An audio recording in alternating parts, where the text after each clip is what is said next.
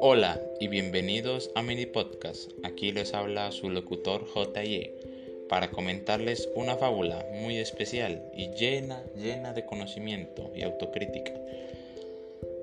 La fábula es la del envidioso y el codicioso.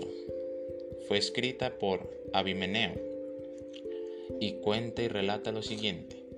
Dos amigos se presentaron ante Júpiter, el dios romano, y le pidieron que les concediera el deseo de sus sueños, el que tanto habían querido.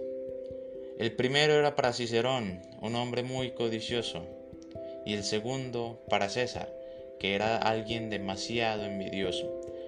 Ambos estaban llenos de estos sentimientos desagradables, lo cual no le gustó a Júpiter.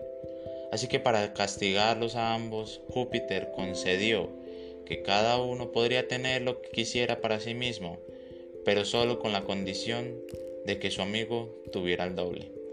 La avaricia se fue adelante y pidió una habitación llena de oro.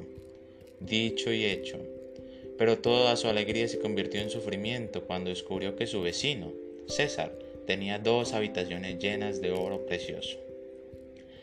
Entonces llegó el turno de la envidia, que no podía soportar pensar que su prójimo tuviera alguna alegría, así que pidió sin pensar las consecuencias que le quitaran uno de sus ojos, lo que significaba que su compañero, Cicerón, se quedaría totalmente ciego.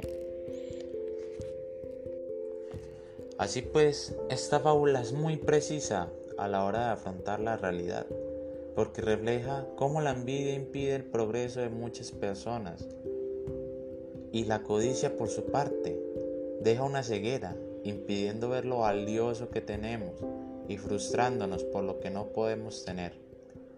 Así pues, seamos autocríticos con nuestra forma de ver al mundo y lo que nos es propio para así progresar en todos nuestros caminos.